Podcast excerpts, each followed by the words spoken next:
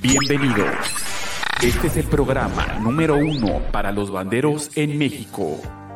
Llega un momento en que llega un ensayo y de repente veo a la banda de guerra ya formada eh, al otro lado de la acera, de donde ensayamos normalmente. Me acerco y pues ya de repente te ponen un, un stop, ¿no? Permítenos. ¿Qué pasó? ¿Qué, sucede? ¿No? Así, ¿qué pasó? ¿Qué pasó? Y me comentan que, pues a partir de ese momento ellos ya no son eh, parte de la banda de guerra, que ya no son alianza, que son otro grupo. Simplemente que decidieron eh, eh, hacer otro grupo, ¿no? De repente salen las ondas de que ya ellos pueden solos, ellos saben todo, ellos se dominan, ellos son la banda, no es el instructor, o sea, la banda de guerra no es, en ese entonces recuerdo Ismael, la banda de guerra somos nosotros, nosotros somos los que tocamos, nosotros son a los que nos va bien y ya no queremos que tú estés al frente, ya. Oficial Bandas de Guerra y Artículos Militares Calderón presenta. La historia de la banda de Águilas Doradas es una historia que encierra muchos capítulos, eh, capítulos tristes, capítulos agradables. En muchas ocasiones este, me tocó ser el ogro, el instructor ogro, el malo, a veces nos toca jugar con esa, con esa faceta, pero eh, yo sé que en un futuro este, esto trae buenas consecuencias para todos aquellos niños, jóvenes este, que formaron parte de la banda de Águilas Doradas. Hay muchos instructores que son muy famosos que los conocen en toda la República por buenos, algunos por conflictivos, algunos por este, problemáticos, algunos por estrictos, algunos porque ganaron, ya han ganado todo, pero pues ahora sí que ya depende de mucho de, cómo se maneje pues este, este nicho de las bandas de guerra, ¿no?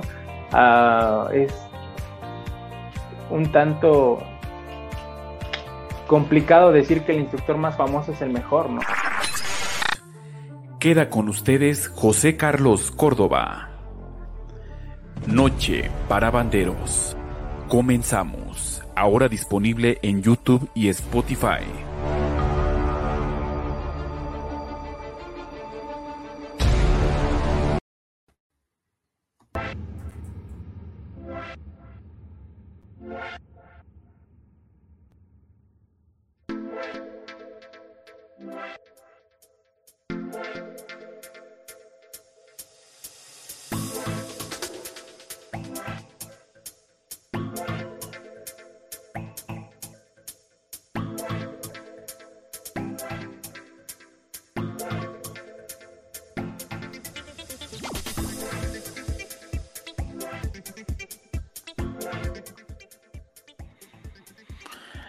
¿Cómo están? Bienvenidos y bienvenidas a una emisión más de Noche para Banderos. Estamos arrancando pues eh, el último programa del mes de noviembre.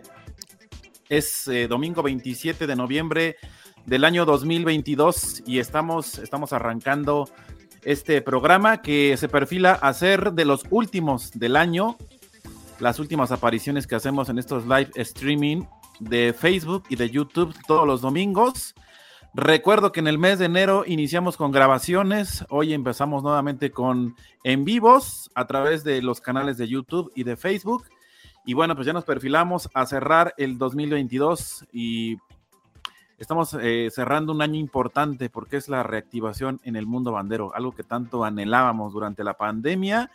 Y creo que vienen cosas interesantes, cosas buenas para este próximo año y a Conche para Banderos. Muy buenas noches a todos. Mi nombre es José Carlos Córdoba y los acompaño desde la zona norte de esta Ciudad de México. Son exactamente las nueve de la noche con nueve minutos aquí en el centro del país, las siete de la noche con nueve minutos allá en Baja California, en la hora de la montaña le dicen, y las ocho con nueve minutos en la hora del Pacífico. Y estamos arrancando una emisión más, siempre digo esto de los horarios, tiempo del centro de México, porque afortunadamente tenemos eh, eh, audiencia en toda Latinoamérica, en Estados Unidos, todo México y, se, y bueno, pues tenemos diferentes usos horarios. Entonces, por eso siempre lo manejamos como el horario del tiempo del centro de México, que es lo que rige normalmente a la mayoría de la República Mexicana. Bienvenidos y bienvenidas eh, a este programa, a este programa que hemos preparado para ustedes. Y el día de hoy, pues vamos a tener una conversación muy importante con, eh, vamos a descubrirlo.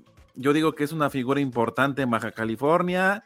Él dice que no, la verdad es que no lo sé, lo vamos a descubrir ahorita en unos minutos, a ver qué es lo que opina el público y qué es lo que nos dice él. Pero antes de, antes de irnos con esta entrevista, con este, con este formato que hemos desarrollado desde hace dos años y medio, déjenme invitarlos para que me agreguen al Facebook, José Carlos Córdoba Linares, eh, al Instagram, arroba StartCharlie, eh, también en TikTok, arroba StartCharlie, eh, y también Agradecerle a los patrocinadores oficiales de este programa. Artículos Militares Calderón es el patrocinador oficial desde hace muchos años y la Organización Nacional de Bandas de Guerra y Escoltas de Bandera ACE. Bienvenidas y bienvenidas. Ahora sí vámonos directamente y sin escalas, directamente hasta el estado de Baja California, en directo. Allá se encuentra nuestro buen amigo César Márquez él es de la banda de guerra de la UABC Ensenada. ¿Estoy equivocado o estoy en lo cierto, César? Bienvenido. Estás en lo... Gracias, José Carlos, en lo cierto, en lo correcto. Este, buenas noches a todos. Eh, como ya lo mencionó José Carlos, este, un gusto estar aquí. Soy César Márquez, integrante, correcto de órdenes de la banda de guerra de la Universidad Autónoma de Baja California de la ciudad de Ensenada. César, ¿tienes idea de cuánto tiempo llevamos este, conociéndonos y cuánto tiempo ha pasado para que se realice este programa? Que tú digas, pues ¿me hubieras invitado desde hace tantos años o tantos meses? Pues ya, ya son algunos años, te conocí en 2015, este, y andábamos ahí con pláticas de, de un proyecto hace algunos años, cuando era únicamente de radio. Pero pues ya me hubieras invitado desde antes, no sé. Estás invitado y hoy se da la primera oportunidad de acercamiento, pues para conocerte, ¿no? Para saber quién es César Márquez. Es una buena oportunidad de conocer cómo se han desarrollado las bandas de guerra en el norte de la República Mexicana. Yo creo que a pasos agigantados, ahorita me lo vas a decir. Pero pues em, empecemos por lo primero. ¿Quién es César Márquez? ¿De dónde proviene? ¿De dónde eres? Eh, pues si quieres decirnos un poquito de tu trayectoria como bandero, adelante. Sí, claro que sí. Pues yo soy nacido aquí en Ensenada, California, y aquí aprendí a tocar desde, pues desde la secundaria, es, es, es en donde yo inicié. Eh, por allá en el 2004, este, ya tengo algunos años tocando en bandas y pues siempre he tenido mucha, mucho interés por, por esta actividad desde antes. yo empecé en secundaria y desde que estaba en primaria yo miraba las bandas de guerra y decía, yo ya quiero estar en secundaria para, para formar parte de, de, ese grupo de personas que, que, andan ahí haciendo ruido, ¿no? Porque pues para algunos es ruido y para nosotros es, es arte, es, es, amor, lo que hacemos con pasión. Eh, pues ya, ya tengo 18 años, más o menos, aprox, en, en, esto de las bandas y pues un gusto, realmente, lo que lo hacemos con, con mucha entrega y dedicación. César, eh, pues eh, no ha sido un camino pues tan corto, porque dices 18 años y pareciera que fue ayer y empezaste y tan fácilmente llegaste a donde estás ahora. Yo creo que no, a nadie le ha pasado eso. Entonces, eh, quisiera que, no, bueno, yo, yo, te quisiera preguntarte cuáles han sido esos momentos como que en donde has dudado en continuar en, la banda de guerra. Yo creo que te pasó en algún momento de cuando eras, este, no sé, un adolescente, tal vez empezabas a entrar a la etapa adulta y se complicaban un poquito las cosas, poder continuar en, el mundo bandero, sobre todo en cuestiones personales, profesionales y, ya no es lo mismo. ¿Te llegó a suceder eso? Sí, en repetidas ocasiones. La primera vez la tengo muy clara cuando, cuando fui empezaba a, despuntar en secundaria de 2004 a 2005, digo, en el nivel de secundaria en el que yo me encontraba, por situaciones académicas, porque era un poco rebelde, entonces, pues me castigaron por diversas situaciones de, pues que era tremendo cuando estaba, cuando estaba chico, ahorita ya no. Ya, ya, no estoy chico, digo, sigo siendo tremendo, pero ya no estoy chico. Este, y sinceramente sí, sí hubo las primeras veces pues la primera vez que me pasó el, que posiblemente ya no, ya no continuara yo en las bandas fue entre primero y segundo de secundaria, casi casi al inicio de, mi etapa como bandero, este, por, pues con, por situaciones de conducta y que me, y que me restringieron, el, ahora sí que me dieron en donde más me dolía, ¿no? Ya me gustaba ir a la banda, ir a ensayar y ahí es donde me dieron. Entonces, este, mis papás obviamente restringieron y poco a poco fui en su momento sí había perdido un poco el interés y se me dio la oportunidad de volver a, ensayar, a continuar y, pues aquí andamos todavía, ¿no? Y posteriormente son dos, dos, ocasiones las que yo he pensado en que ya no voy a continuar en banda. Esa ocasión que, que, te acabo de platicar y otra más, pues no tan reciente, pero sí aproximadamente 2013, 2014, eh, hubo una pausa primero por cuestiones de salud, después que ya no estaba yo en las bandas donde estaba, entonces ahí, ahí, este, hubo un lapso de casi, yo creo que unos nueve meses en los que no estuve en el rollo de las bandas y, dije yo, no, pues ya, ya me voy a dedicar a otra cosa y volví a regresar y aquí andamos todavía.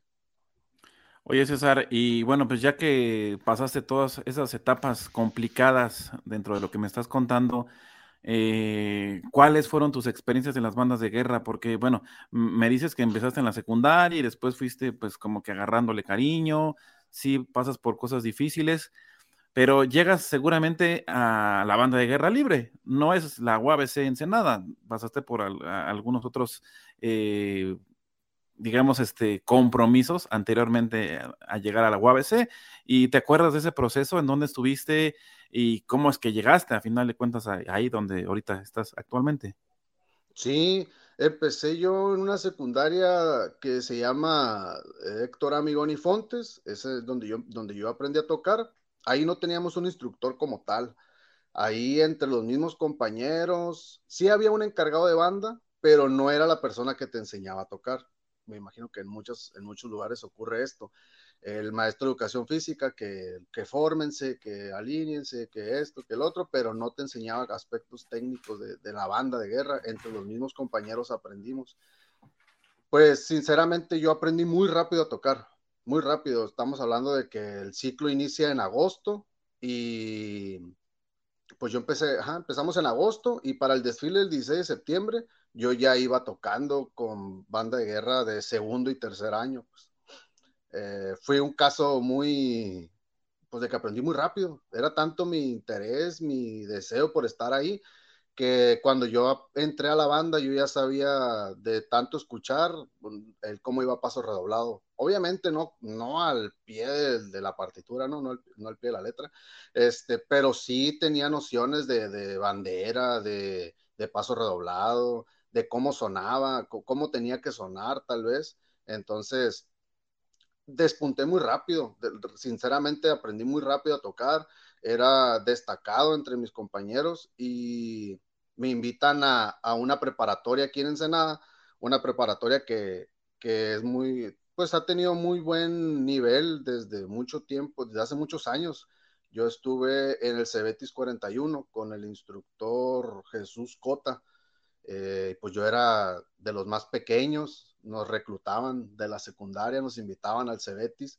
Aquí nomás en Ensenada, nomás hay un Cebetis. Entonces, en otras ciudades, pues dicen, no, pues, por ejemplo, en Mexicali, no, que el 21, que el 140. Aquí no, aquí es Cebetis 41, pero aquí no estamos acostumbrados a decir números, ¿no? Entonces decíamos nosotros, no, pues vamos al Cebetis, vamos al Cebetis.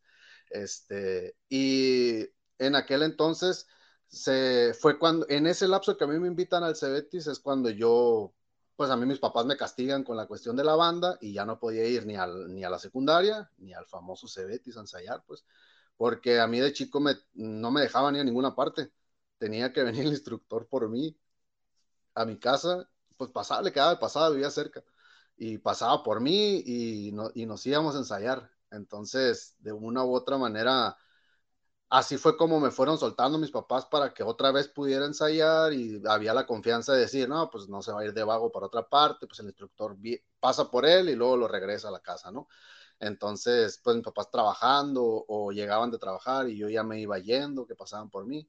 Entonces, pues estuve en Cebetis 41, yo creo que 2005 o casi dos, 2005, 2006 eh, ahí, ahí viví yo lo que fue mi primer concurso. Yo esperé dos años para concursar. Dos años estuve desde 2004, un lapso de unos meses en los que estuve castigado y me reincorporo a las bandas de nuevo y mi primer concurso lo viví dos años después de yo haber empezado a tocar en las bandas. Entonces, ahora yo, yo he tenido alumnos que tienen tres meses tocando y ya los debuto. Entonces, antes esperábamos mucho porque había muy pocos concursos. Sí, me tocó, eh, bueno, eh, eh, ahora que agendamos la entrevista, pues me platicabas que ahora eres este formador, formador, pero ¿cómo, ¿cómo, has vivido esa etapa? O sea, ahorita que ya estás como que a la par entre ser instructor y estar al mismo tiempo, pues como elemento dentro de una, de una banda de guerra de la UABC, que para muchos es como que la banda de guerra se conforma únicamente por alumnos o también son exalumnos. ¿Cómo está conformada y cómo fue, a final de cuentas, cuando llegaste ahí y te empezaste a adaptar al trabajo de, la banda de guerra libre? En, aquel entonces, me, preguntas en aquel entonces, ¿verdad? Sí, este, había alumnos y alumnos que iban a ingresar a la preparatoria y exalumnos, pero más eran, eran alumnos alumnos y, chicos y gente más chica, eh, banderos más chicos. Eh, actualmente pasa lo mismo, por ejemplo, nosotros en la universidad tenemos alumnos que ya son egresados, algunos somos alumnos, porque también soy alumno de, la, de la, Facultad de Deportes de la, de la UABC, este, y aparte hay compañeros que están en quinto semestre de prepa y pronto van a ser también alumnos de UABC. Entonces, así yo pienso que en ese, en ese aspecto no ha sido muy, pues no ha sido muy cambiante. Pienso que pasa sobre todo por las categorías que son la libre y la prepa o secundaria, pues más que nada que la libre, pues pueden ser egresados o pueden ser más chicos o pueden ser de la, de la edad, todos de la misma edad. Entonces. César, preguntarte, eh, ¿cómo has notado tú el, el avance de las bandas de guerra en el estado de Baja California? Hay una diferencia abismal entre el año 2006, que recuerdo que empezaba a salir una banda de guerra famosa de allá de, Tijuana, Baja California, a los eventos nacionales de 3 de Diana en el centro del país, a lo que conocemos el, actualmente hoy, que por lo menos hay unas seis bandas de guerra reconocidas que han viajado a todo el interior del país y que Baja California ha avanzado mucho. Entonces, no sé cuál es tu perspectiva, tú que pues estás viviendo ahí y cómo se notan los avances? Pues yo, yo veo muchísimo avance comparado con el 2006, por así decirlo, que en aquel entonces sabíamos de, la banda que mencionas de Tijuana, eh, Linces Oro. Recuerdo este en el 2006 nacional, creo que fue en Monterrey. Yo no lo viví, pero de tanto que platican entre banderos en el estado, pues yo sé esos datos o llegué a ver videos, pero a mí no me tocaron, sinceramente. Este, hay mucho avance. Antes era, a nosotros en Ensenada fue muy complicado salir a eventos nacionales, a eventos nacionales. Eh, siempre eran ah, pocos concursos en el estado. A mí me tocó la transición entre la vieja escuela y la nueva escuela. Aquí en Ensenada no había bandas libres o agrupaciones civiles que, que, que conformaran una banda de guerra todas eran escuelas con algunos egresados o escuelas con algunos aspirantes a, ingresar a, los niveles educativos del que fuera, ya fuera secundaria o fuera preparatoria, pero fui parte, fui fundador de la primera banda de guerra que se hizo aquí en Ensenada como categoría libre, por así decirlo. Este, entonces, esto por allá del 2007 aproximadamente y así poco a poco fuimos avanzando. En el estado, pues siempre ha habido grupos que, han participado a nivel nacional, como UABC Mexicali, en aquel entonces, pues, Lince Oro, 2006, 2007, recuerdo que había, que fue también una banda de guerra de un Cecite Xochimilco, Cecite Xochimilco creo, a Tabasco en el 2007, Nacionales de Tres de Diana. Este, para mí eso era como, órale, pues qué buena onda, ¿no? Pues yo quisiera vivir algo de eso, ¿no? Entonces, este, ha habido mucho avance porque actualmente, eh, pues ya conocemos algunos grupos de aquí del estado que, afortunadamente, y, y, a mí me da muchísimo gusto que haya mucha proyección de este lado del país hacia el centro, porque pues nos queda todo bien lejos, todo nos queda bien retirado, muy, muy retirado, sinceramente. Oye, antes de continuar, César, permíteme mandar saludos a la gente que está aquí en el chat, que por cierto son bastantes. Creo que trajiste mucha porra el día de hoy. Eh, José Eduardo Ramírez Santos, eh, Jason, eh, dice Delf Rodríguez, actualicen el podcast de Spotify. Sí, vamos a subir ya los nuevos capítulos. Si gustan seguirnos en la cuenta de Spotify, Noche para Banderos. Esteban Fierroso, buenas noches. Juan Carlos dice saludos para la extinta banda de guerra Lobos del Cebetis 15 de Ciudad Mante, Tamaulipas. Eh, Kitsia Riviera Camarena, eh, dice Gustavo Ramsés de la Cruz, saludos desde Tabasco. Eh, Fátima Ruiz, eh, bueno, creo que son, están echando, te digo, porras. Fátima Ruiz, Paola Sánchez, Mm, excelente invitado y sobre todo gran corneta de órdenes. Mi brazo derecho y hasta izquierdo en algunas ocasiones. Saludos para Carlos Cortés. Ah, ah, ah, bueno, pues algunos están en, YouTube y algunos otros están en Facebook. Algunos saludos. Buenas noches a todos. Saludos a quienes están conectando. Juan Guerrero. Dice saludos desde Gatecas, pertenezco a una de las bandas de guerra. Ojalá puedan mandar un saludo para motivación.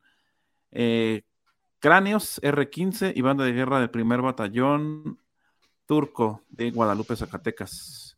Ahí para las famosas morismas de Bracho. Bueno, pues ahí está la gente animada en el chat. Les mandamos un saludo. Eh, supongo que son conocidos, amigos, más que amigos, todos los que están ahí en, el, en el chat, en YouTube. Gracias por estar en nuestro canal de YouTube. Y pues bueno, César, entonces me decías que eh, Baja California ha crecido mucho en cuanto a proyección de bandas de guerra. Hoy hablar de Baja California, pues es eh, hablar también de bandas de guerra reconocidas que han tenido participaciones muy buenas en los últimos años, sobre todo en los concursos del centro del país, donde supuestamente hay los mejores concursos de México. Y es a donde también han venido a representar muchas bandas de guerra de allá de, Baja California. Eh, dice Sergio Arreola dice, un saludo mm, para el señor César Márquez, de los mejores cornetas de órdenes. No sé, me, me, he olvidado que me debes un nacional con las Panteras. No SR. Dice, saludos amigos César desde Matamoros, Matamoros Tamaulipas. Ahí está. Bueno, pues saludándolos ah, en Facebook y en YouTube. Estamos enlazados eh, simultáneamente en, los dos, eh, las dos aplicaciones. César, entonces, eh, ¿Cómo ha sido para ti, pues, todo este, todo este asunto de, la UABC, ya entrando como en materia un poquito? ¿Cómo es que te conviertes en corneta de órdenes de la UABC? ¿Cuánto tiempo llevas ahí, este, pues, con este puesto, con esta responsabilidad, este, ya metido ahora sí que de lleno en las bandas de guerra? ¿Cómo ha sido para, para ti esa, esa, pues, esa, esa experiencia? Pues ha sido algo, sinceramente yo, yo ingresé a UABC con la intención de ver la posibilidad de vivir un, nacional, eh, un Calderón, así como vulgarmente se conoce, Un concurso de artículos militares Calderón.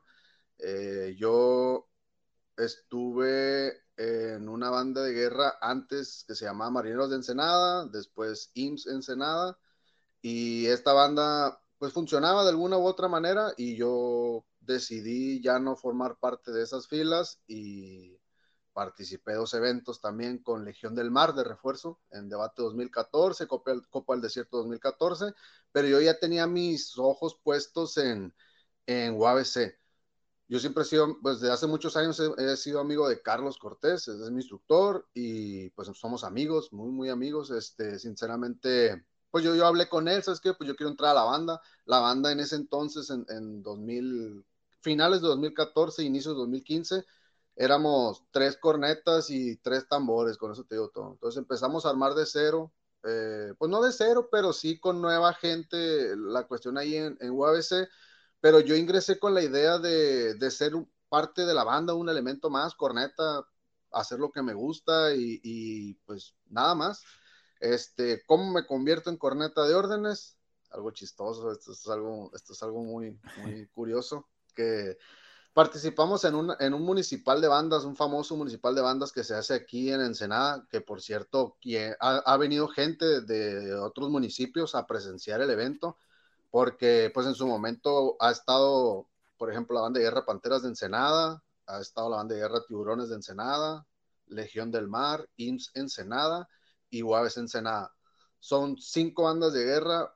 Eh, nos ha tocado competir, yo como Guaves obviamente, este, con, grupos muy buenos del estado, grupos que incluso han tenido presencia nacional y, y han estado en podium. Entonces, un evento municipal para nosotros, aunque es un municipal, pues tenemos eh, bastante nivel de competencia en este evento. Entonces, pues ya estábamos todos puestos en el evento para el Municipal de Bandas 2015 y, y, en ese mismo día, en ese mismo rato, Carlos Cortés iba a salir de corneta de órdenes en el, en el evento. Y me dice, ¿sabes qué? Pues pasó algo, fui al dentista no sé qué día y no puedo tocar, me duele la muela o no sé qué se había puesto y aquí está, no va a dejar mentir. Y él me dijo, sal tú. Y yo, ¿cómo?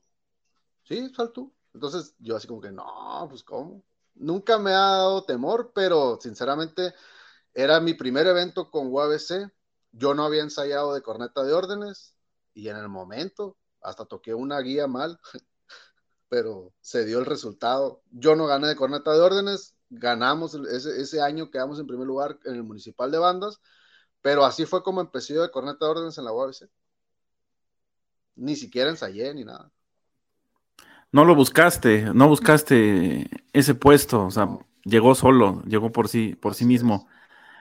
Y bueno, pues eh, posteriormente, ¿cómo se viene para ti toda esta responsabilidad? ¿Qué pasa después? O sea, después que ya no quisiste ser, eh, te pusieron a prueba eh, intermitentemente, o, o, o, qué es lo que sucede para que tú puedas seguir en ese puesto de coneta de órdenes? ¿Había otra persona?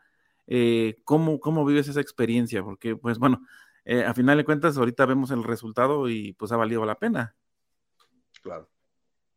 Sí, en ese momento no había otra persona. Eh, Carlos Cortés estaba de, de correcta órdenes en ese, en ese, en ese tiempo y, y, sinceramente pues yo no buscaba el puesto, pero ya estando ahí, eh, se me dio la oportunidad de prepararme, de, de poder ser parte de, de, la banda y aparte tener un cargo como tan importante que es. Todas las posiciones para mí son importantes, tanto la tropa, los mandos y todo, pero pues claro que con, con mucho, con mucha responsabilidad. Eh, siempre he visto, soy, soy un, me considero un bandero que se preocupa por el grupo, independientemente de que yo no sea corneta de órdenes.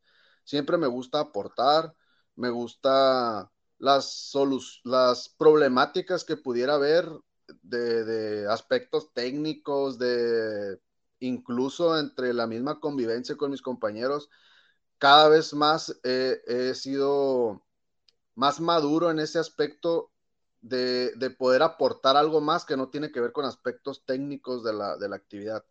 Entonces, a esto le sumamos que soy, pues me considero una persona disciplinada, mayormente disciplinada en, en cuestión de estar innovando, ensayando, eh, manteniéndome y aparte que entre mis compañeros me gusta las, la competencia interna. Ha habido otros compañeros que hemos hecho como pruebas de, a ver, ahora le va a tocar a fulanito y ahora a menganito y luego a César. Y cada quien va a hacer una rutina y a ver a quién elegimos por mayoría de votos. Sinceramente no me gusta esa parte a veces porque no me gusta porque, no sé, siento feo. A veces como que digo, ay, van a levantar la mano y si me van a elegir o no me van a elegir. La mayoría de las veces a mis compañeros les ha dado la seguridad de que yo esté en el puesto y pues al instructor también. Entonces, pues siempre bien agradecido porque me dan la oportunidad y, pues viví mi primer calderón en 2015 siendo corneta de órdenes de, la banda de guerra que, quedó campeona nacional empatada con Bombero Los Mochis y pues para mí fue, dije yo no me retiro, yo aquí me quedo y aquí andamos todavía. Entonces, he tenido bastantes, bastantes experiencias como corredor de la UABC y, y, yo creo que todo en base a una, a una decisión que yo tomé en su momento, que, fue el querer ir un poquito más allá de donde estaba y pues con el respeto que todo el mundo se merece y que todos los grupos se merecen, pues yo tomé una decisión buscando esa, ese, escaloncito más, porque dije, yo a lo mejor este va a ser mi último evento y quiero vivir un calderón porque en más de 10 años nunca he podido asistir a uno y no me quiero retirar sin haber vivido eso. Y pues le pegamos hasta arriba y dije, no, pues yo quiero otra vez. Y así ha sido. ¿Quieres continuar? Te quedaste con ganas de más. Déjame mandar saludos a la gente que está aquí en el jazz. Saludos desde Temazcal, Oaxaca. Dice un gusto escuchar las anécdotas del maestro César Márquez. Saludos. Te digo que aquí hay eh, Porra, Fátima Ruiz, eh, Paola Sánchez. Em, dice por aquí Paola Rivas Sánchez. César está en Facebook. Eh, no es R, qué mejor cuando no se busca un puesto y el destino te pone en, tal lugar. Ya después se va desenvolviendo y agarrando experiencia. Carlos Cortés dice: Ya me más que te ando poniendo día. Ahora cuéntales cuando en Rosarito tú me pusiste en plena marcha libre. Ah, sí, pues que más. Entonces ahí, se la devolviste para desquitarte, según. Em, saludos para Alberto Bobadilla. Eh, saludos, saludos. Gracias por estar con nosotros. Por cierto, Bobadilla ganó el mejor comandante en Calderón 2022. Lo tuvimos aquí hace como mes y medio en el programa seguramente lo conoce, seguramente te conoce, y te voy a preguntar lo mismo, o sea, que pasó él. Oye, querer perseguir ese concurso y destacar. Realmente eso de destacar como que lo veo como muy ambiguo, ¿no? O sea, realmente como que destacar, destacar por qué, ¿no? Pero pues qué mejor experiencia, ¿no? Que te da eh, pues el mundo bandero. Entonces, eh, yo creo que te sucede a ti lo mismo. Tú no pensabas en decir, ay, lo quiero ganar y me voy a aferrar, o a lo mejor en algún momento sí, pero eh, empiezas con, con muy poco, después quieres más, como tú mismo me lo estás narrando, ¿no? Te quedas con esa experiencia grata y quieres seguir buscando cosas más arriba. Eh, saludos para em, Fredo Alegría, un cordial saludo. Cuando las oportunidades se dan por sí solas, siempre hay que tenerlo de la mejor manera. Fredo Alegría hasta eh, Coatzacoalcos, Veracruz. Germán Ceseña, orgullosos del mejor instructor. Bueno, pues aquí está la gente acompañándonos en Facebook. Es que decían que en Facebook no nos encontraban porque no mencioné dónde estamos en Facebook, pero estamos en YouTube y en Facebook y la gente que ya está siguiéndonos en Facebook. Bienvenidos y bienvenidas. Estamos aquí platicando en esta noche con César Márquez, él es corneta de órdenes de la guerra de la UABC Ensenada. Eh, César, eh, quiero preguntarte eh, sobre todo esta parte del proceso de preparación para el concurso de Calderón. ¿Cuántas horas de viaje son de Ensenada a la Ciudad de México? ¿Y qué es lo que debe de hacer una banda de guerra para viajar tantísimas horas? No sé qué, por lo menos no son 24 horas. Es lo máximo que yo he recorrido el país y siento que ya no puedo porque ya me está doliendo la espalda baja. Ah, pues nosotros, si nos fuéramos corrido, yo, la verdad nunca he tenido esa experiencia de, ir, de decir salimos hoy y todo derechito hasta no parar hasta llegar a Ciudad de México, pues la verdad no sé exactamente. Yo calculo que son como unas 50 horas. Yo calculo 48, 50 horas probable. Nosotros con la estrategia y logística que trae eh, el instructor Carlos Cortés, eh, hacemos paradas estratégicas para, para descansar de lo tedioso que es ir en el camión, porque atravesamos, pues atravesamos media República Mexicana, pues entonces el la parte del desierto es, es, algo complicado, sobre todo pues que nos vamos, por ejemplo, a Calderón en julio, el calorón algo, algo bello, sinceramente, ¿no? Entonces nosotros no estamos acostumbrados a eso. Em, y ya después, por ejemplo, ya, pues es más, no sé cuántas horas, no, no sé cómo decirte, te voy, te voy a platicar Calderón de este año. Salimos un domingo y llegamos un martes en la noche, creo, o miércoles en la mañana, ni me acuerdo. Este, nos aventamos como dos días, pero nos fuimos de, derecho de Ensenada a Mazatlán. No hicieron paradas. Eh, a comer en San Luis Río Colorado, saliendo eh, a comer o cenar, no recuerdo.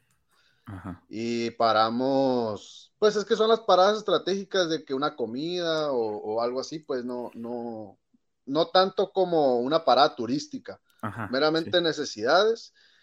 Y pues también nos tocan los retenes, hay un retén de la aduana en Sonora, que ahorita está más agilizado que en otros años, otros años nos ha tocado hacer dos, tres, no sé cuántas horas de fila, pues. Y, es complicada esa parte también, pues porque hay que bajar todo el camión, volver a sacar, a, sacar todo el camión y pasarlo por, por los escáneres y luego esperar a que revisen el camión y si está haciendo calor o frío, pues ahí estás. Entonces, toda esa parte es desgastante. Entonces, este, hacemos paradas estratégicas en, en, nos ha tocado conocer Guadalajara, nos ha tocado conocer Guanajuato, Sinaloa, Querétaro. Entonces, de una u otra manera, el minimizar lo tedioso y cansado que es el viaje en el camión, lo recompensamos con unas horas en Mazatlán, por ejemplo. Eh, este año estuvimos en Mazatlán unas, unas cuantas horas en la tarde y después estuvimos en, en Guadalajara también, al día siguiente, si no me equivoco estuvimos en Guadalajara, este, y ahí sí en Guadalajara estuvimos gran parte del día, del lunes, creo, creo, creo que era lunes, ah, lunes. Este, pues ahí, pues caminando, conociendo los que no conocen, los que no conocemos, este, la pasamos bastante bien. Hubo mucho relax de aquí a, a, a, Ciudad de México y después llegando a la Ciudad de México tuvimos un día completo de nada de ensayar, nada de salir, de preferencia comer ahí en el hotel o ahí cerquita para descansar, pues porque, porque sí fue bastante trabajo lo que hicimos para, para Calderón 2022, sinceramente. ¿Cuáles son las principales fuentes de ingreso de la banda de guerra para poder hacer un viaje de esa naturaleza? Eh, me refiero colectivamente el grupo y de manera individual. O sea, ¿cuánto es lo que se esfuerzan para poder hacer un viaje. Digo, cada quien sabe lo que se esfuerza individualmente. Tú me podrás narrar tu experiencia, pero ¿qué es lo que has visto que hace la banda de guerra para poder eh, ir a ese viaje tan largo, un tan anhelado Calderón? Pues trabajamos igual, es, eh, por metas, vamos, eh, ponemos una meta, ocupamos para hospedaje, no, no, no creo que sea necesario hablar de números, o sí, no, no, no, no, para nada. pero hacemos un este, cálculo. Pagamos hospedaje porque llegamos el martes o el miércoles. Hay que pagar cinco o seis noches de hotel. Este, pues ya hay más o menos cuánto cuesta una noche de hotel. Y ahora sí que las posibilidades de cada quien. No nos vamos muy arriba y tampoco muy abajo. Buscamos en la media, ¿no? Eh, hacemos actividades desde rifas, los compañeros hacen colecta ciudadana o hacemos colecta ciudadana. Este, este año, sinceramente, yo no participé en, esos, en esas actividades de colecta ciudadana porque por unas situaciones familiares, personales, ¿no? Entonces, eh, fue complicado, sinceramente, fue complicado para mí, eh, desde mi experiencia, la parte económica, porque porque pues es demanda mucho, pues no solamente es material, no solamente es transporte, hospedaje, la parte del transporte lo, cubre la universidad. Entonces, esa es, es una carga menos, esa es una, ayuda muy buena. Eh, estamos hablando que son más de 100 mil pesos de, de, puro transporte, de puro camión.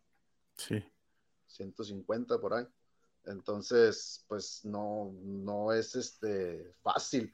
Eh, nosotros tenemos ese apoyo, sinceramente, pero pues todo lo demás, mm, accesorios, material, eh, refacciones, hospedaje, comidas, todo eso, eh, eso lo cubrimos nosotros y hacemos pues desde rifas, o hicieron mis compañeros también rifas, hicimos, pues hicieron colecta ciudadana, hicieron, pues, pues hay, hay compañeros que, que, pues trabajamos, hay otros compañeros que son estudiantes nada más, entonces algún, no digo que para todos sea fácil, pero sinceramente la situación de todos no es la Es distinta, sí. Claro.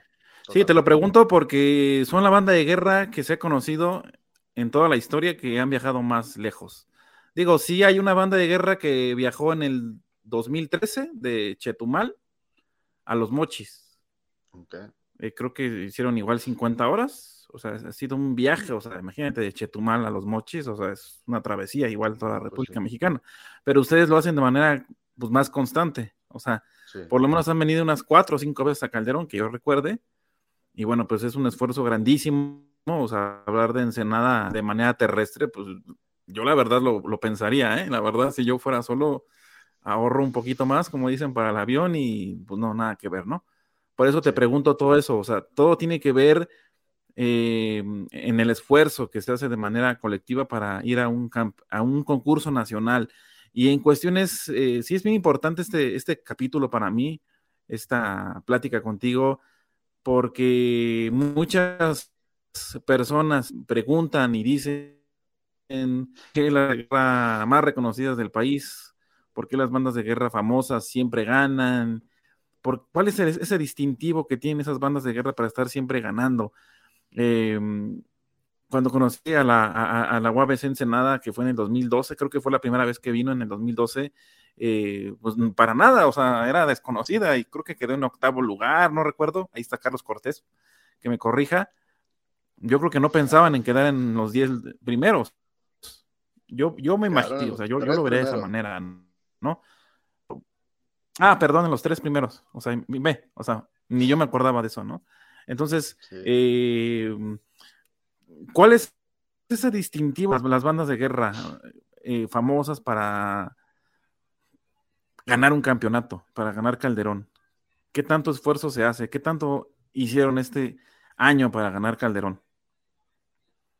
Híjole, pues yo, yo, yo estoy en una banda de guerra que de alguna manera se considera famosa y na- nadie regala nada. O sea, yo, yo sé perfectamente bien que, cuál es el esfuerzo y entiendo esa, la- el comentario puede ser, soy empático con las opiniones de, de, de quien sea, como sea.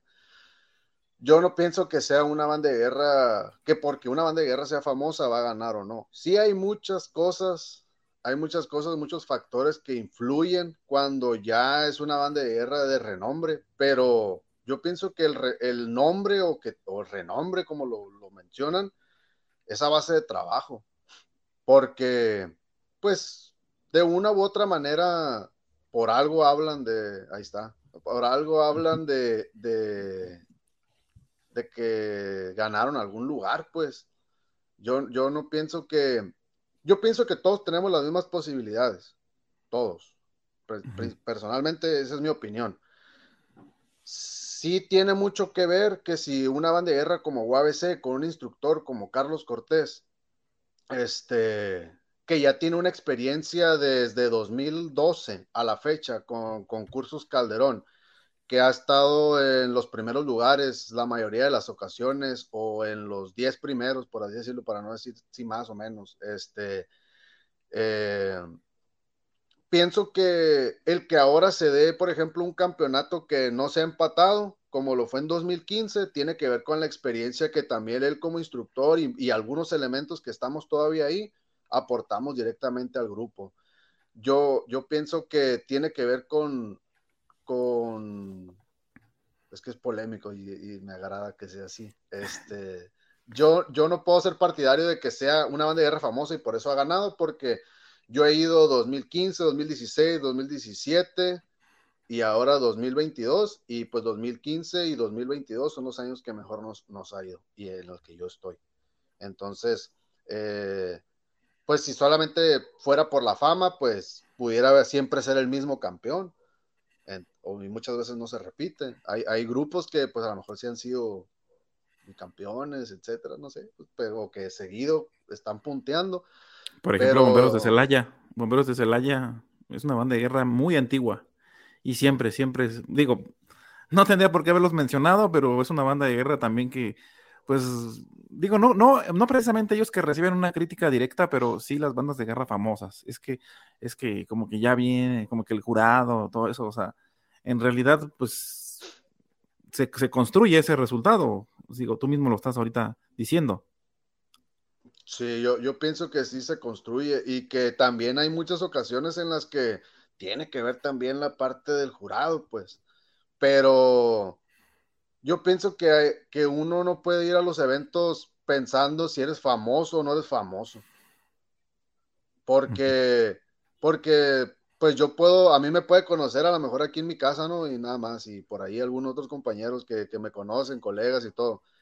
Pero si yo no me preparo, yo he ido a eventos en los que no me he preparado al 100% y no gano.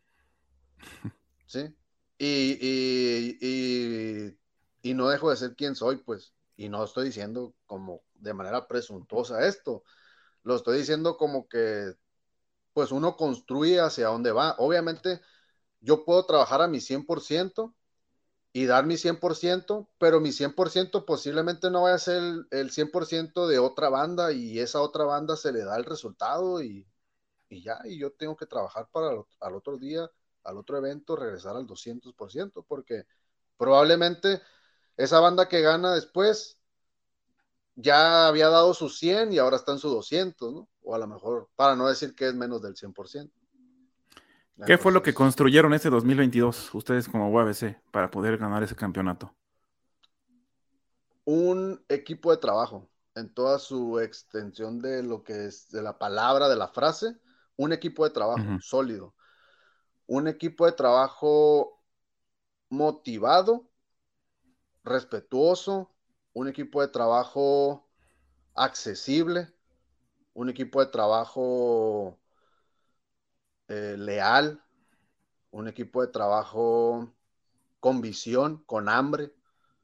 Ese, ese, ese, eso fue lo que nosotros construimos. Eh, sinceramente, tuve o tengo un grupo de trabajo actualmente, no quiere decir que los otros no lo hayan sido. El grupo de trabajo que está actualmente en UABC es un grupo, pues no sé, está está muy padre, sinceramente, para no decir groserías. Es, es muy, muy, muy fuerte, muy sólido, muy consciente. Este, tiene mucho que ver que hay muchos compañeros que están tocando juntos desde secundaria, que son alumnos que estuvieron en secundaria con Carlos Cortés, en preparatoria, eh, o algunos que están ahorita en preparatoria también, pues que no tocan en su preparatoria, no tocan con preparatoria, tocan en la UABC, pero han estado tocando juntos cuatro o cinco años. Entonces, de una u otra manera, hay un grupo muy sólido un grupo con muchas ganas de aprender y un grupo accesible.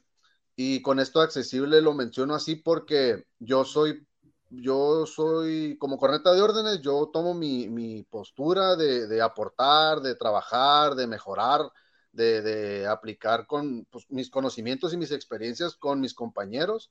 Y, hay veces que hay gente con la que no se puede trabajar.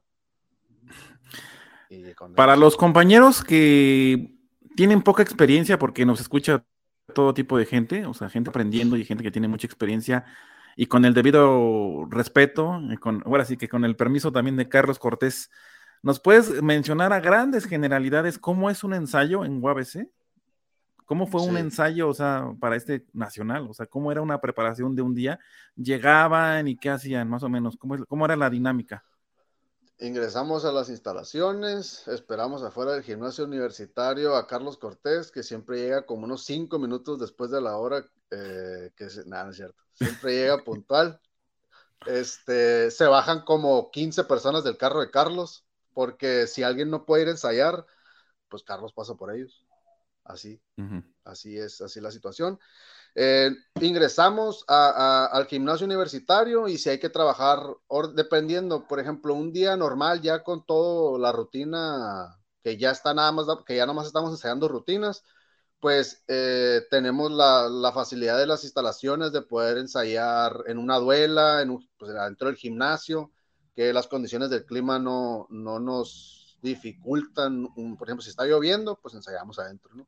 Que no se puede mucho por la acústica del lugar, pero por ejemplo para ensayar orden cerrado, pues ensayamos en una cancha de básquetbol con una duela, este, nos mandan a correr también a, las escaleras de las gradas de la duela, Después eh, hacemos lo que tenemos que hacer de ensayar orden cerrado, nos vamos al estacionamiento y trabajamos pues la etapa, lo, que viene siendo para la etapa reglamentaria, toques, escuchar, medir cadencias, este, checar potencia, eh, cuidar aspectos técnicos también de, orden cerrado, aunque vayamos a tocar. Eh, y repetir y repetir y repetir, o, ¿sabes qué? Vamos a detallar los toques, eh, yo me quedo con los cornetas, hay que corregir algunas notas, hay que corregir algún, uh, hay que checar potencia, hay que trabajarles potencia, hay que trabajarles resistencia, hay que trabajarles la cuestión incluso de, platicar con ellos, platicar con ellos, cómo se sienten. Yo como elemento, eso, eso lo, lo, lo empezamos a, lo platiqué con Carlos, que era parte importante, que yo consideré que era parte importante, que recientemente empezamos a agregar a nuestras, a nuestras competencias, a nuestras preparaciones para competencias, perdón, y los cajas se dividen, los cornetas se dividen, el estacionamiento es bastante grande, este, trabajamos por separado, Carlos aplica, no sé, dice, no, pues 15 minutos, 20 minutos, dependiendo qué sea lo que se va a trabajar, se detalla, nos juntamos y volvemos a hacer rutinas. Descansamos, este, vamos al 7-Eleven que está en la esquina. que aquí se pudiera estar anunciando. Este, este no, de hecho no se puede, pero ya lo, ya lo ah, hiciste, ni modo. Pues ya lo, pues ya lo hice. vamos y, y, este, pues de alguna manera descansamos, volvemos a, a, una segunda parte del ensayo, que casi siempre esa segunda parte del ensayo pues ya es trabajar rutina libre. Es muy raro que empiece un ensayo y que tengamos que ensayar marcha libre, a menos que haya mucho que trabajar de marcha libre, con eso empezamos. Pero para nosotros ensayar rutina libre es después de un descanso ya de unos minutos, 15, 20 minutos a lo mejor, cuando mucho, y vamos a lo que sigue y ya es hacer a lo mejor una ¿Cuántas horas así de ensayo son efectivas para, para poder hacer un repaso? Ay, caray. Sí. Aquí está mi perrito, perdone. Jalo, esto.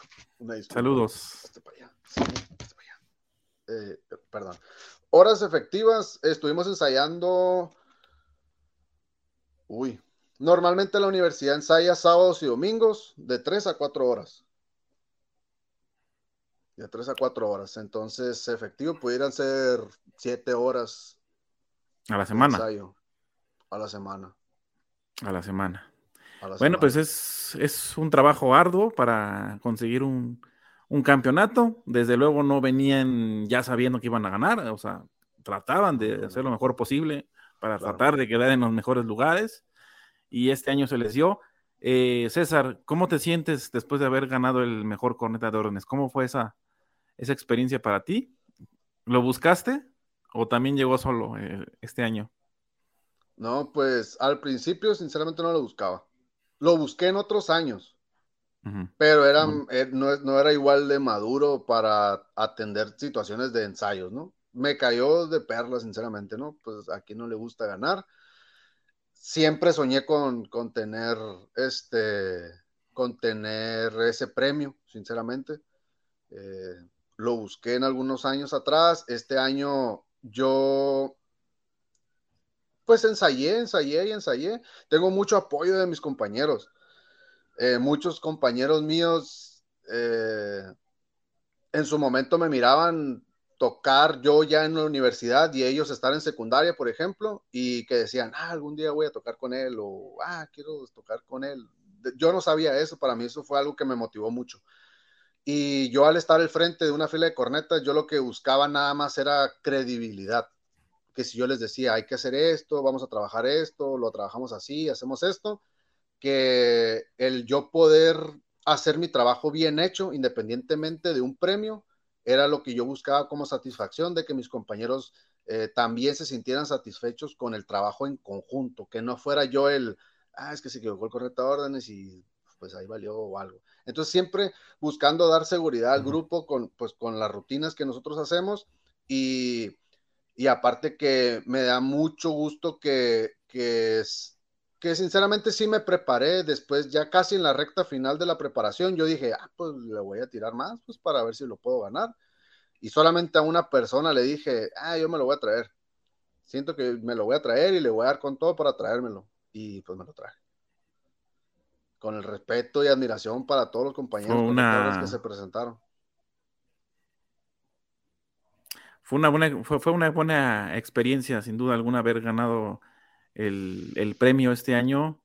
Y yo creo que te deja buenas, buenas referencias delante de los ojos de otras personas. O sea, es una referencia en donde posiblemente a nivel nacional te diste a conocer más, posiblemente, o sea, no lo estoy afirmando, y, y, ahí en el municipio, ahí en Ensenada o en Baja California, ¿cómo recibieron esa noticia? O sea, ¿cómo, ¿cómo recibieron ellos esa noticia de que César Márquez ganó el coneta de órdenes? Y dijeron, ah, y ahora que regrese lo vamos a ir a ver, o, o, le vamos a hablar por teléfono, o le vamos a mandar un mensaje. ¿Cómo, cómo fue esa experiencia? ¿Qué fue lo que sucedió después?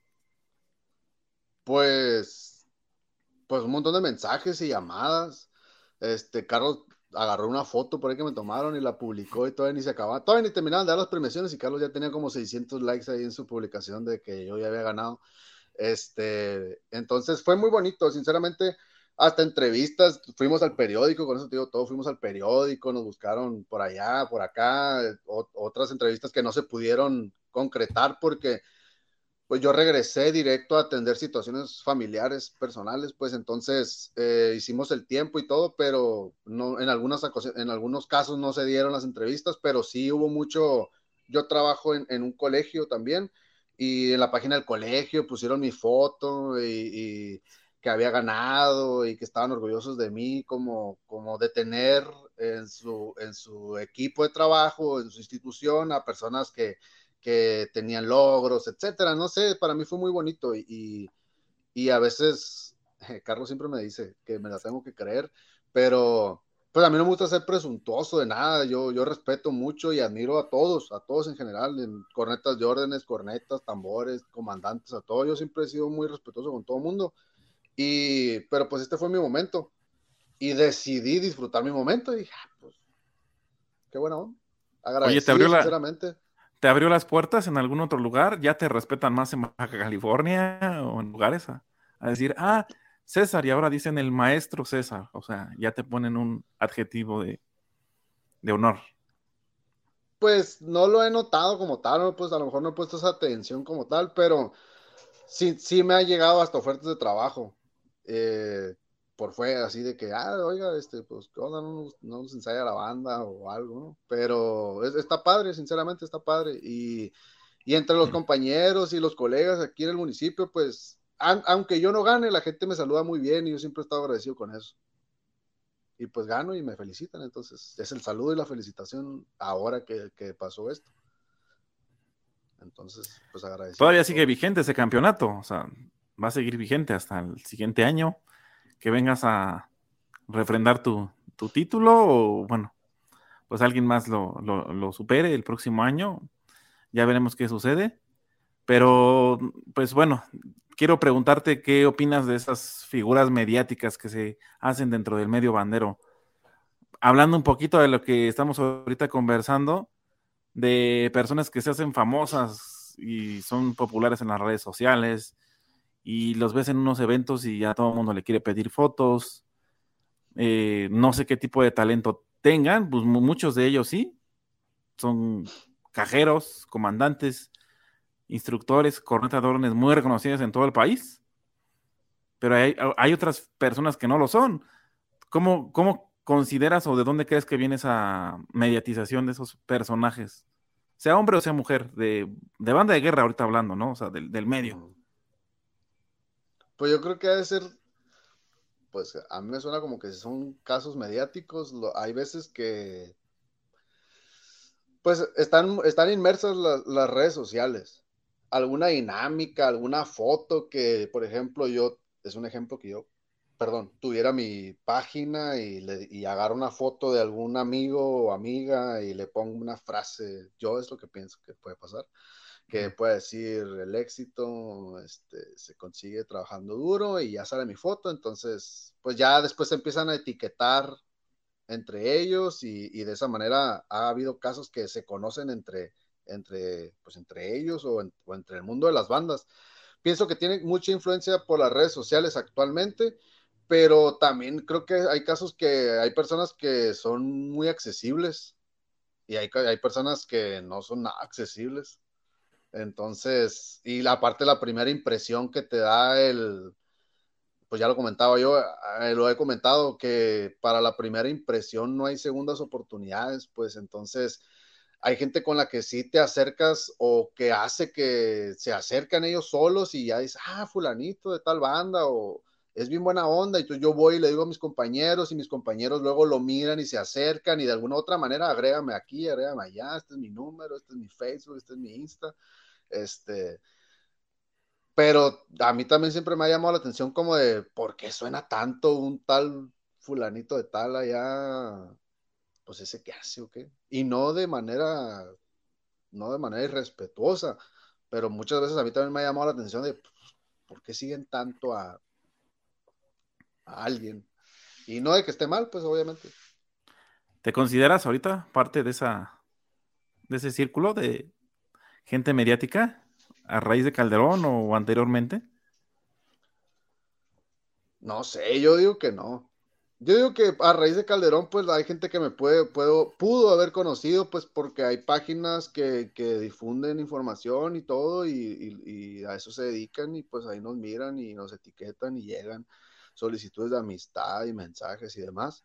Pero yo no digo que no me conozcan o que no sepan de mí, pero es que no sé cómo decirlo, yo creo que es como un 50-50. Yo no me siento en ese círculo como un este Pedro Liberato o, esos, ya lo mencionamos aquí, saludos al buen Pedro. Sí, sí, sí, este, Y a algunos otros, pues que yo, por ejemplo, yo conocí a Pedro así, yo, yo escuchaba que lo mencionaban y un Calderón 2015 ahí por ahí andaba y lo vi y le pedían fotos y, y yo decía, ay, ah, es fulanito, ya lo había escuchado, pero yo no lo conocía, pues, y ni el acercamiento ni nada. Siempre bien respetuoso con todo mundo, pero tampoco, pues yo también soy un poco reservado también, pues.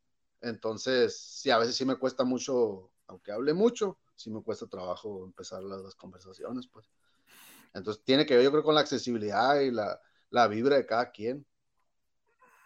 Pero no, no, yo no creo que sea así de, de la farándula. Pues bueno, hay muchos casos, hay muchos casos que han sonado y que siguen sonando. Ahorita pues está un poquito relajado el ambiente, pues porque vino una, una pandemia donde el, mundo bandero pues se detuvo momentáneamente, pero seguramente pues conoceremos otras nuevas figuras que se irán desprendiendo y muchas de ellas, muchas de ellas, o sea, no lo voy a negar, de, hecho no estamos hablando de nada indebido, simplemente estamos tratando un punto de vista de, personajes que se han dado a conocer precisamente porque están inmersos en las redes sociales y el caso de personas que de verdad, pues su, mismo trabajo lo, hace conocido. El, proyectarte, el estar ganando, el, mantener, mantenerte constante en lo que te gusta, eh, pues es, es, a donde te lleva, ¿no? A estos lugares de la, de la fama, vamos a llamarle, ¿no? Entonces, eh, pues César, eh, yo creo que disfrutaste mucho este año. Así que como para ir cerrando, ¿qué es lo que viene para César? Ahorita este, eres instructor, es lo que mencionábamos, eres instructor de banda de guerra, estás de formador. ¿Qué es lo que viene ahorita para ti el siguiente año? ¿Qué es lo que tú ves a, mediano o corto plazo ahorita en este 2023? Ahorita traigo situaciones familiares complicadas de, de salud con mi mamá, por ejemplo, y, me cuesta mucho trabajo el... Quiero muchas cosas, ajá, quiero muchas cosas. Estoy trabajando en un CETIS, CETIS número 74, en el Colegio Fray Junípero Serra también, aquí en Ensenada. Trabajo en, esas dos instituciones y a mí me gustaría hacer que mis alumnos pues vivan lo que es un concurso, seguir formando banderos, seguir ayudando a mis compañeros o si es como tal una ayuda, eh, mis experiencias, eh, el apoyo hacia mis compañeros en la universidad, pues yo tengo muchas ganas de eso, yo tengo ganas de ir a competir, ya tengo ganas de ir a ensayar, pero ahorita sinceramente pues no lo puedo hacer. Eh, a corto no veo una claridad con cuestiones de banda de guerra, sinceramente, lo veo a mediano, a mediano plazo, el poder debutar bandas de guerra como yo como instructor y, tengo muchas ganas de participar en eventos individuales para, para seguir aprendiendo, para seguir aprendiendo, seguir eh, no tanto por la idea de seguir en el, en el mapa o, que me sigan viendo como, no como para entrar a ese mundo a la farándula, por así decirlo, pero tengo muchas ganas de seguir aprendiendo esa parte porque eh, me interesa formar pues buenos cornetas. Yo soy instructor y, y, en, en, la banda de la universidad, pues a mí me gusta ayudar a los cornetas porque pues es lo que yo soy más corneta que tambor, pero soy instructor también. Y, y, me gusta formar buenos banderos en mis escuelas y pues en la universidad tenemos quien se encargue de cajas y quien se encargue de cornetas y me gusta aportar y todo, pero yo quiero ser todavía mejor corneta, siempre y cuando se dé la oportunidad, pues con gusto por aquí vamos a andar todavía, mientras se pueda. César, pues ha sido un placer para mí haber platicado contigo. Eh, no sé si quieras agregar algo más para cerrar. De verdad que esta plática para mí era necesaria, el conocer cómo digo, eh, evidentemente nos quedamos con ganas de escuchar más. O sea, cualquiera quisiera escuchar la fórmula secreta de, de, de UABC, por ejemplo, vamos a llamarle de esa manera, de cómo le hicieron para ganar Calderón, pero no sé, tú me desmentirás si existe una fórmula mágica o secreta para ganar un campeonato nacional. Seguramente no la hay. Mm, no ya aclaramos que la fama no es, o sea, simplemente es este, aferrarte a un objetivo y, perseguirlo, tratar, de, tratar de lograrlo. Entonces, este, para mí era necesario esta plática y poder proyectarla al, mundo bandero, proyectarla a los que van iniciando, a los que están en bandas de guerra libres y que no alcanzan el nivel necesario para obtener un campeonato o estar entre los primeros lugares. Entonces, eh, César, no sé si quieras agregar algo más para, cerrar esta, esta, conversación. Sí, pues con, respecto a esa, a esa parte que comentas de que la fama o el trabajo se construye o no se construye, pues veces Ensenada ensaya fines de semana y he escuchado comentarios de cómo que ensayan en domingo, pues es cuando podemos y es cuando la mayoría puede, entonces queremos lograr el objetivo y hay que sacrificar. Eh, claro que primero está la familia, la salud, nosotros, pero pues si quieres algo, pues, pues te vas a tener que sacrificar, ¿no? Primeramente. Y pues si admiramos y queremos llegar a, lo más alto, pues tenemos que hacer un esfuerzo para, para llegar a lo más alto. Y pienso que sí se puede. Y, la fórmula secreta como tal no existe. Yo solamente puedo, y me gustaría invitarlos a todos, banderos, instructores, eh, en general, a todos que, que tomemos conciencia de las cosas que tenemos a la mano. Son importantes desde tocar bien, pero también cómo se siente la persona para tocar bien, pues si no está tocando bien, ¿qué le pasa? Hay cuestiones muy importantes que nosotros le aplicamos, que es cómo te sientes, qué sientes cuando tocas, este, la parte emocional, la parte física, el ejercicio físico, el dormir bien, el descansar, no llegar bien crudotes al concurso que ya lo viví también y, nunca me ha dado resultados. Entonces, la parte de la disciplina, de la constancia, es muy importante para eso. Y muchas veces vemos los viajes como, ah, es que yo es la primera vez que salgo y pues quiero ir a cotorrear y andar disfrutando y conociendo y etcétera. Pero pues nosotros, este año lo que nosotros hicimos fue concentrarnos en disfrutar la parte de banda de guerra, ir concentrados y alcanzar el objetivo, nada más porque otras veces hemos ido con, la, con el rollo de fiesta y pues sí nos va bien, pero no nos va como nos fue este año. Entonces, esa parte es importante, que, no nos olvidemos de, pues, de que somos seres humanos y que sentimos y nos cansamos y pensamos y deseamos cosas, pero pues poco a poco. Influye mucho el instructor para que un grupo sea destacado. Totalmente. Principalmente. Como no, la experiencia. Sí, totalmente. Y que también las personas que, están a cargo. Alumnos. Y las personas que tienen mando también, yo pienso que siempre un comandante que va, y, va con su corneta, con su caja, con qué onda, todo bien, qué, hace falta. Muchas veces esa chamba se la dejamos al instructor, pero es uno contra 30. Entonces, yo a mí me gusta hacer esa parte, pues yo, yo me acuerdo cuando yo he sido corneta de fila, y que no me gusta y ahora que soy instructor digo, no, pues yo me acuerdo cuando estaba en la fila, no me gustaba que pasara esto, pues es que me acerco. Hay una, hay una problemática, pero ¿qué te parece esta solución? Entonces, esa parte también es importante. No solo tocar y tocar y tocar y tocar. A fin de cuentas, esto nos sirve para nuestro día a día, es formativo. Pues. César, pues ojalá que les haya quedado algo a nuestros amigos que, que nos ven y que dicen algún día quiero ser campeón de Calderón. Todos, todos podemos ser algún día campeones de Calderón. Hay mucha gente que ya se ha convertido en campeones.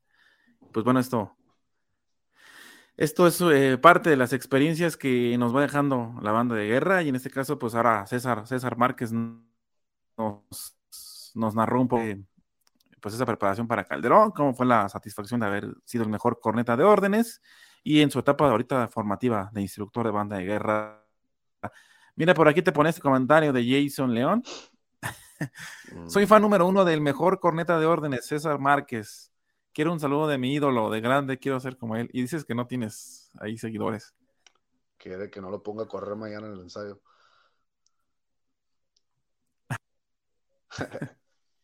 Pues bueno, la verdad es que siento que siento que es algo muy bonito, ¿no? Que reconozcan así tu trabajo.